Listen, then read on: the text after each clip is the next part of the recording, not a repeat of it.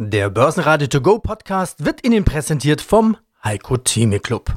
Werden Sie Mitglied im Heiko Theme Club. heiko-theme.de Der Börsenpodcast. Börsenradio Network AG. Das Börsenradio. Marktbericht. Die Lage ist ernst, so Ministerpräsident Söder, und die Lage wird jeden Tag ernster. Jetzt tut der DAX, was eigentlich völlig normal ist. Er schließt minus 2,5% tiefer bei 12.700 Punkten. MDAX verliert 1,5 bei 27.462 Punkten. Wir sind dem zweiten Lockdown eigentlich viel näher, als wir das wahrhaben wollen. Wenn wir die Entwicklung anschauen, heute auch den Bericht des Experten, wie die, wie die Zahlen sich gerade entwickeln, in welcher Dynamik, wenn wir sehen, was um uns herum passiert, dann ist es wirklich höchste Zeit, vielleicht gar nicht mehr fünf vor zwölf, sondern Schlag zwölf, um jetzt die Weichen richtig zu stellen. Die Philosophie mehr Maske, weniger Alkohol und deutlich weniger feiern. Das ist der Dreiklang an Instrumenten, die wir ja letztlich haben, wenn man das nationale Infektionsgeschehen bei uns sieht und die Erfahrungen der vergangenen Monate auch Revue passieren lässt und sie auch umsetzen will. Es sind nicht die bestimmten professionellen Veranstaltungen, es ist der ganze private Sektor. Ob das reicht, werden wir sehen. Es liegt vieles auf Wiedervorlage. Wir werden es die nächsten zehn Tage sehen. Aus dem Börsenradiostudio A heute Peter Heinrich. Sie hören auch meinen Kollegen Sebastian Leben. Grüß Gott zu unserem Marktbericht-Podcast Börsenradio to go. Es ist Donnerstag, 15. Oktober 2020, kurz nach 17.30 Uhr, Xetra Schluss. Unsere Interviewpartner DAX bricht ein, Jochen Stanzel, bärische Wellenüberlagerung. Diese Marke darf nicht unterschritten werden. Die Rückkehr der Corona-Angst Zeit für Gewinnmitnahmen. Frank Benz, wir wollen die Investitionsquote eher erhöhen. Die deutsche Derivate-Umfrage, der Trend, Anleger erwarten die US-Wahl als Hauptfaktor für die Börsen. Zweite Corona-Welle, auch an den Börsen? Fragezeichen. US-Wahl, höhere Wohler. Wie gehe ich mit der Wolle um? Mit Falco Block von der DZ Bank. Alle Interviews hören Sie auch in der Langform auf börsenradio.de. Hallo, mein Name ist Jochen Stanzl, Chefmarktanalyst bei dem CFD Broker CMC Markets in Frankfurt überall stark steigende Corona-Neuinfektionen. Jochen, sehen wir gerade die Rückkehr der Corona-Angst an den Börsen? 3% Minus im DAX sind ja schon deutlich, aber in den letzten Wochen hatten wir eher das Gefühl, dass Corona keine allzu große Rolle in den Kursen mehr spielt. Das Interessante ist ja, dass wir die ganze Zeit davon ausgehen mussten, dass die Konjunkturerholung weitergeht. Und da jetzt das Coronavirus Europa im Griff hat, äh, sind da zumindest Zweifel angebracht. Und es ist ja schon so gewesen, dass Spanien, Frankreich, alle Länder um Deutschland herum ja schon diese deutlich steigende Infektionszahlen hatten. Jetzt haben wir auch Rekordinfektionszahlen in Deutschland. Das ist, glaube ich, ein bisschen der Weckruf für viele Anleger, da vielleicht dieses Szenario Konjunkturerholung geht weiter ein bisschen zu hinterfragen. Schauen wir, was das für die Charttechnik bedeutet. Da hatten wir zuletzt eher wieder Gefilde gesehen, in denen wir uns ja sowieso schon lange aufgehalten hatten. Wir kannten das, nichts Neues zurück bei der guten alten 13.000 und zwar tendenziell sogar drüber, aber eben wieder nicht nachhaltig. Auch das kennen wir ja schon. Der DAX hat sich erstmal wieder ein Stück davon entfernt. Wo sind wir denn charttechnisch? Ja, wir haben so eine bärische Wellenüberlagerung, nenne ich das, also mehrere Tops auf einer kleineren bis zur größeren Zeitebene. Da war so ein Unterstützungsbereich von 960 bis runter 900, also 12.960 bis 12.900 ja, und da sind wir eins nach dem anderen durchgerasselt heute Morgen und dann hat es halt richtig mal äh, einen Satz runter gemacht. Wir sind jetzt auch unter 750. Also ich lasse die 12.000 immer weg. Das ist so eine Gewohnheitssache, wenn man also immer die 12, also es sind unter 13.000 bei 12.748 Punkten. Was sollte man da einen Tagesschluss drunter machen? Und ich schaue da immer auf die Schlusskurse vom Future, also auf die Uhrzeit, die ist um 23 Uhr. Sollten wir da auch noch unter 12.748 sein, dann ja würde ein großes Trendwendemuster reaktiviert und dann wäre da ein Abwärtspotenzial noch zu sehen bis 12.306. Das ist das, wo wir Ende September auch schon mal gewesen sind. Also über den Kamm geschert, sage ich mal, alle Sachen, was ich jetzt gesagt habe, es bleibt eigentlich bei einer Seitwärtsbewegung. Und diese Seitwärtsbewegung, ja, die hat eigentlich mehr oder weniger schon angefangen im Juni dieses Jahres. Die Rallye war von März bis Juni und seit Juni haben wir mehr oder weniger so eine Seitwärtsbewegung, weil halt dann doch viele jetzt äh, aufs nächste Jahr schauen, schon mal, und aber auch auf dem Weg ins nächste Jahr. Wie wird der verlaufen? Wird der eben mit einem Winter verlaufen, der nochmal neue Rekordzahlen bei den Infektionen bringt und auch die große Frage, die im Raum steht, kann ein zweiter Lockdown denn überhaupt vermieden werden? Die Anleger haben Corona-Sorgen und zwar zweimal. Einmal um eine eigene mögliche Ansteckung. Ja, und dann auch einmal um eine Ansteckung im Depot. Man weiß ja nicht, es könnte ja auch der Beginn eines Double Dips sein. Auch der ATX in Wien fällt auf 2176 Punkte. Das ist eine Differenz von minus 1,5 Prozent. Ja, einen schönen guten Morgen. Mein Name ist Falco Block. Ich bin Senior Manager Public Distributions bei der DZ Bank in Frankfurt am Main. Das heißt, ich kümmere mich um die Emission und auch die Vermarktung von Zertifikaten für Privatkunden und bin dort für das Thema Öffentlichkeitsarbeit, Vermarktung und Messen zuständig. Das war quasi der Stand bisher. Doch was bringt die Zukunft? Die zweite Welle ist da. Das wird jedem bewusst sein, seitdem er gestern Nacht die Pressekonferenz von Merkel und dem Ministerpräsidenten gehört hat. Ist eine zweite Corona-Welle auch eine zweite Rezession? Das Risiko ist natürlich jetzt immanent da. Beispielsweise hat ja jetzt Paris wieder ja, Ausgangssperren verhängt, zwar jetzt nur, nur in Anführungsstrichen abends von 21 Uhr bis morgens um 6. Aber natürlich ist die Frage, ist das jetzt das Ende der Fahnenstange? Und müssen wir uns wieder darauf einstellen, dass es zu einem vielleicht nicht kompletten Lockdown, ich glaube, die ähm, Wirtschaftsakteure oder auch die Politiker sind sich ganz klar bewusst, dass ein kompletter Lockdown, so wie wir Anfang des Jahres hatten, einfach nicht mehr vermittelbar und die Wirtschaft auch nicht verkraften würde. Aber es ist schon die Frage, ob es jetzt starke Einschränkungen gibt, beispielsweise eine gewisse Kontaktsperre, die ähm, Bars und Restaurants müssen früher schließen, dass das Gastgewerbe, das merke ich jetzt selbst, ich wollte eigentlich am Wochenende verreisen, das Hotel hat mich jetzt ausgeladen, weil wir hier in Frankfurt ein Risikogebiet sind, das heißt, ich habe eigentlich gar keine Möglichkeit, außer jetzt vielleicht am Wochenende mal hier ein bisschen durch den Stadtwald zu gehen. Also da merkt man schon im Endeffekt, äh, dass doch ja einiges wieder zurückgedreht werden muss, weil eben die Fallzahlen von wenigen hundert, zumindest hier in Deutschland jetzt, ich glaube heute hatten wir einen neuen Rekord, über 6.900 Infektionen, in Frankreich sind es fast 19.000 gewesen innerhalb von 24 Stunden. Und das sind natürlich dann die Sorgen, die dann kommen, dass es hier vielleicht zumindest zu einem Teil-Lockdown kommt und dann werden natürlich viele Unternehmen auch sich bei Investitionen und vielleicht auch Neueinstellungen deutlich zurückhalten. Und das ist eben die Sorge, die der Markt hier teilt. Das sieht man ja auch heute Morgen an mehreren hundert Punkten, die der DAX jetzt entsprechend heruntergeht. Kleiner Überblick über die Corona-Lage in Europa. Frankreich Ausgangssperre von 21 bis 6 Uhr. Großbritannien neuer Lockdown in großen Cities. Belgien Sperrstunde, man darf sich nur mit drei Personen treffen.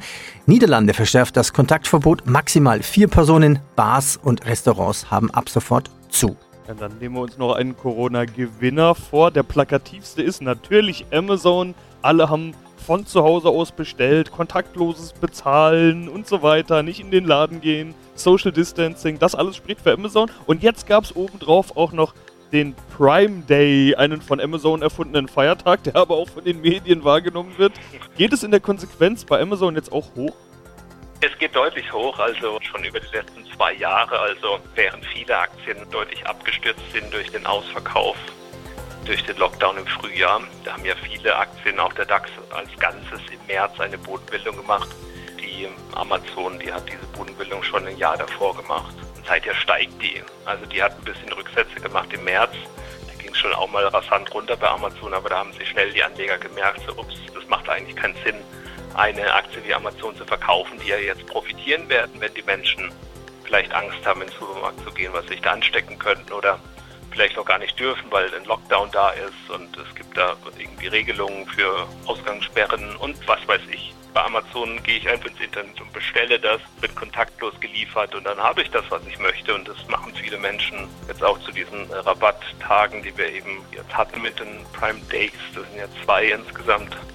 Also vorgestern und gestern. Und ja, die Aktie ist in Erwartung eines guten Geschäfts äh, deutlich gestiegen, kommt es natürlich auch durch den Gesamtmarkt etwas unter Druck. Aber charttechnisch 3133 Dollar, da hat sich so ein hochzyklischer Boden gebildet. Da sind wir komfortabel drüber bis in jetzt bei 3361 aus dem Handel gegangen ungefähr. Also da ist eine Bodenbildung, eine laufende Aufwärtsbewegung bei Amazon. Allein das Allzeithoch vom 2. September konnte noch nicht überschritten werden. Das liegt bei 3554. Viele Anleger bringen ihr Geld am Anleihemarkt in Sicherheit. Brexit. Ach ja, da war ja noch was. Die Autoindustrie warnt vor einem No-Deal-Brexit. Ministerpräsident Armid Laschet lehnt einen Staatseinstieg bei ThyssenKrupp ab und Ryanair rechnet für das Ende März auslaufende Geschäftsjahr, also 2020-21, nur noch mit 38 Millionen Passagieren, also etwa 40 Prozent des Vorjahres. Mein Name ist Frank Benz, Vorstand der Benz AG, Partner für Vermögen mit Sitz in Stuttgart. Nun muss man aber doch sagen, nochmal zum Thema Corona, die Lage ist recht schnell hochgekocht, die Zahlen sind hochgeschossen. Für viele kam das jetzt vielleicht doch überraschend, dass es so schnell geht. Woran liegt es denn? Wir sind beide keine Experten, aber eigentlich gibt es ja nur zwei Möglichkeiten, woran es liegen kann. Entweder die Maßnahmen funktionieren nicht oder zu viele Leute halten sich nicht dran. Eigentlich ist es doch ganz einfach, Aha-Regeln, Lüften, Hände waschen, Maske, Corona-Warn-App und so weiter. Das scheint ja alles nichts zu bringen. Immerhin haben wir neue Rekordzahlen. Ja, ich denke, also wie Sie schon erwähnt haben, zum einen sind wir, also ich speziell nicht ein Profi auf diesem Gebiet.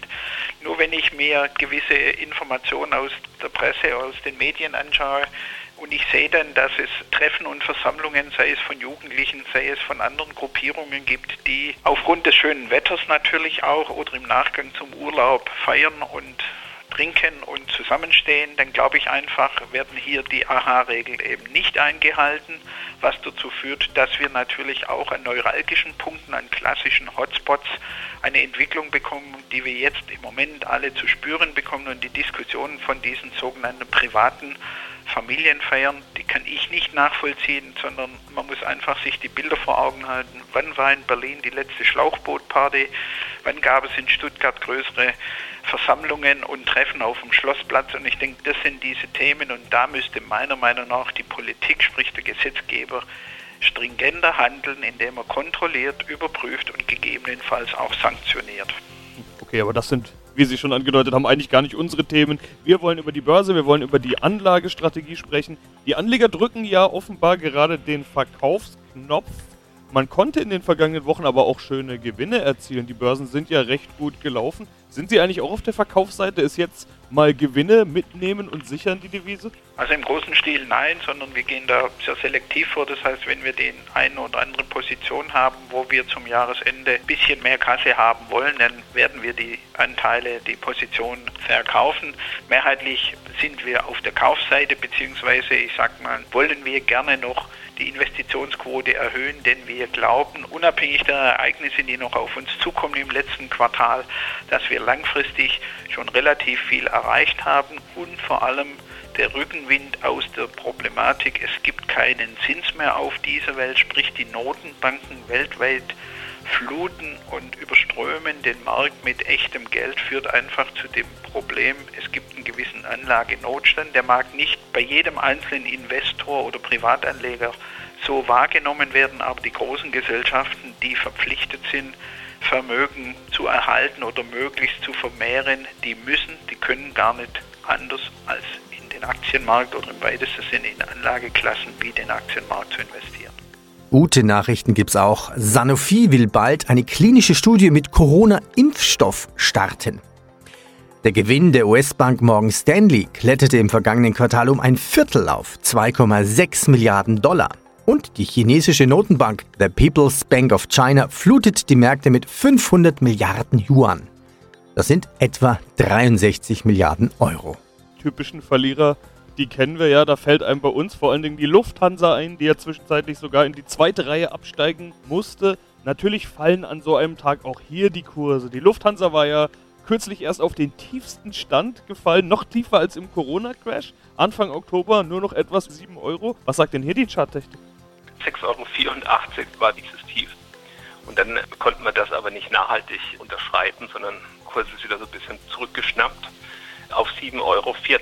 Und genau dieser Impuls von 6,84 bis 7,40, der hat sich jetzt ein bisschen nach oben verlängert. Und jetzt sind wir wieder an dieser 7,40 Euro. Und es wird wichtig sein, charttechnisch, diese 7,40 Euro zu halten. Jetzt aktuell sind wir ein paar Cent drunter, minus 5,4 Prozent in der Lufthansa weil natürlich jetzt auch ein zweiter Lockdown und Reisebeschränkungen natürlich bedeuten würde, Lufthansa muss sich erstmal von der Hoffnung verabschieden, noch mehr Flieger in Betrieb nehmen zu können, um wieder die profitablen Langstreckenflüge durchführen zu können. Noch ist es nicht so weit, aber natürlich mit jedem Tag mit hohen Infektionszahlen wächst dieses Risiko. Das würdigt der Kurs auch charttechnisch. Diese kleine Bodenbildung, die wir haben, kann gehalten werden, wenn 7,40 Euro möglichst der Kurs dann nicht drunter schließt. Das muss man jetzt beobachten und abwarten, was daraus wird. Mein Name ist Lars Brandau, ich bin Geschäftsführer beim Deutschen Derivatverband und wir sprechen unter anderem über die Ergebnisse der Trendumfrage aus dem Oktober 2020. Und Sie stellen in der aktuellen Trendumfrage die Frage, welche Faktoren den Börsenverlauf in Q4 2020 am stärksten beeinflussen werden. Das ist aus dem Grund spannend, weil wir diese Frage ja auch immer stellen, nämlich den Fondsmanagern und Vermögensverwaltern. Sie fragen die Privatanleger und Selbstentscheider. Die Auswahl der möglichen Antworten, die ergibt sich mehr oder weniger von selbst. US-Wahl, Corona, Notenbanken und Brexit. Über alles wurde mehr als genug geredet. Ich glaube, Warum diese Themen möglich sein könnten, brauchen wir gar nicht vertiefen. Die deutlichste Antwort mit 44 Prozent eindeutig die Präsidentschaftswahl in den USA. Herr Brandau, wenn Sie die Umfrage heute gestellt hätten, dann wäre die Antwort vielleicht etwas anders. Wann lief die Umfrage denn vermutlich nicht heute? Das ist ganz interessant. Das ist ein ganz, ganz wichtiger Punkt, den Sie da ansprechen. Ja, wir haben tatsächlich Anfang Oktober in der ersten Oktoberwoche diese Frage gestellt, sind jetzt in der zweiten Oktoberwoche mit den Ergebnissen quasi an die Öffentlichkeit gegangen. Und es ist genauso, wie Sie sagen. Die Präsidentschaftswahl findet in den Medien natürlich wahnsinnig statt in Form von Berichterstattung, ist hoch thematisiert. Und jetzt gibt es, und zwar in dem Moment, wo wir steigende Corona-Zahlen haben, und es ist genauso, wie Sie sagen, wahrscheinlich wäre das Umfrageergebnis vielleicht sogar ein bisschen umgedreht gewesen, aber im Wesentlichen konzentriert es sich tatsächlich auf diese beiden Punkte, nämlich auf die US-Präsidentschaftswahlen und auf die weiteren Wellen der Corona-Pandemie. Denn das eine hat 44 Prozent, das andere hat 33,5 Prozent. Insgesamt, und das ist, glaube ich, das Entscheidende, konzentrieren sich diese beiden Themen auf das Interesse der Anleger und offensichtlich auch auf das Börsengeschehen. Allerdings, und das darf man nicht ganz unter den Tisch kehren, das, was sonst häufig immer wieder Thema ist, ist geldpolitische Entscheidungen der Notenbanken, sagen jetzt gerade mal 14,6 Prozent spielen keine große Rolle in den nächsten Monaten ganz offensichtlich. Und dann sagen Anleger, No Deal, Brexit, gerade mal knapp 8 Prozent, beeinflusst die Börse noch. Mit anderen Worten, das ist komplett eingepreist. Wir haben uns im Grunde genommen oder haben sich die Anleger damit abgefunden, dass es äh, keinen Deal geben wird und dass das im Prinzip in den Kursen schon vorhanden ist. Also konzentrieren sich tatsächlich die Anleger auf das Tagesgeschäft geschehen. Und das wiederum muss man im Zweifelsfall auch hinterfragen, was genau passiert da jetzt eigentlich an den Börsen und wie stellt man sich darauf ein. Börsenradio Network AG Marktbericht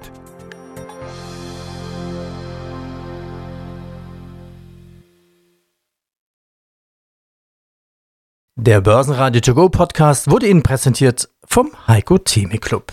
Werden Sie Mitglied im Heiko Theme Club. heiko-theme.de